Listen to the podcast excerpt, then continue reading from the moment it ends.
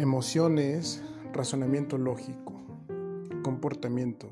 En este podcast te voy a platicar únicamente de mis experiencias, de todo lo que he aprendido y de lo que me gustaría que aprendieras.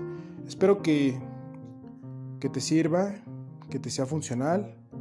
Yo solamente soy un loco que se dedica a la inteligencia artificial, a la inteligencia artificial en negocios, pero parte de mi vida ha sido trabajar mucho en mi mente, en mis emociones y en mi condición mental.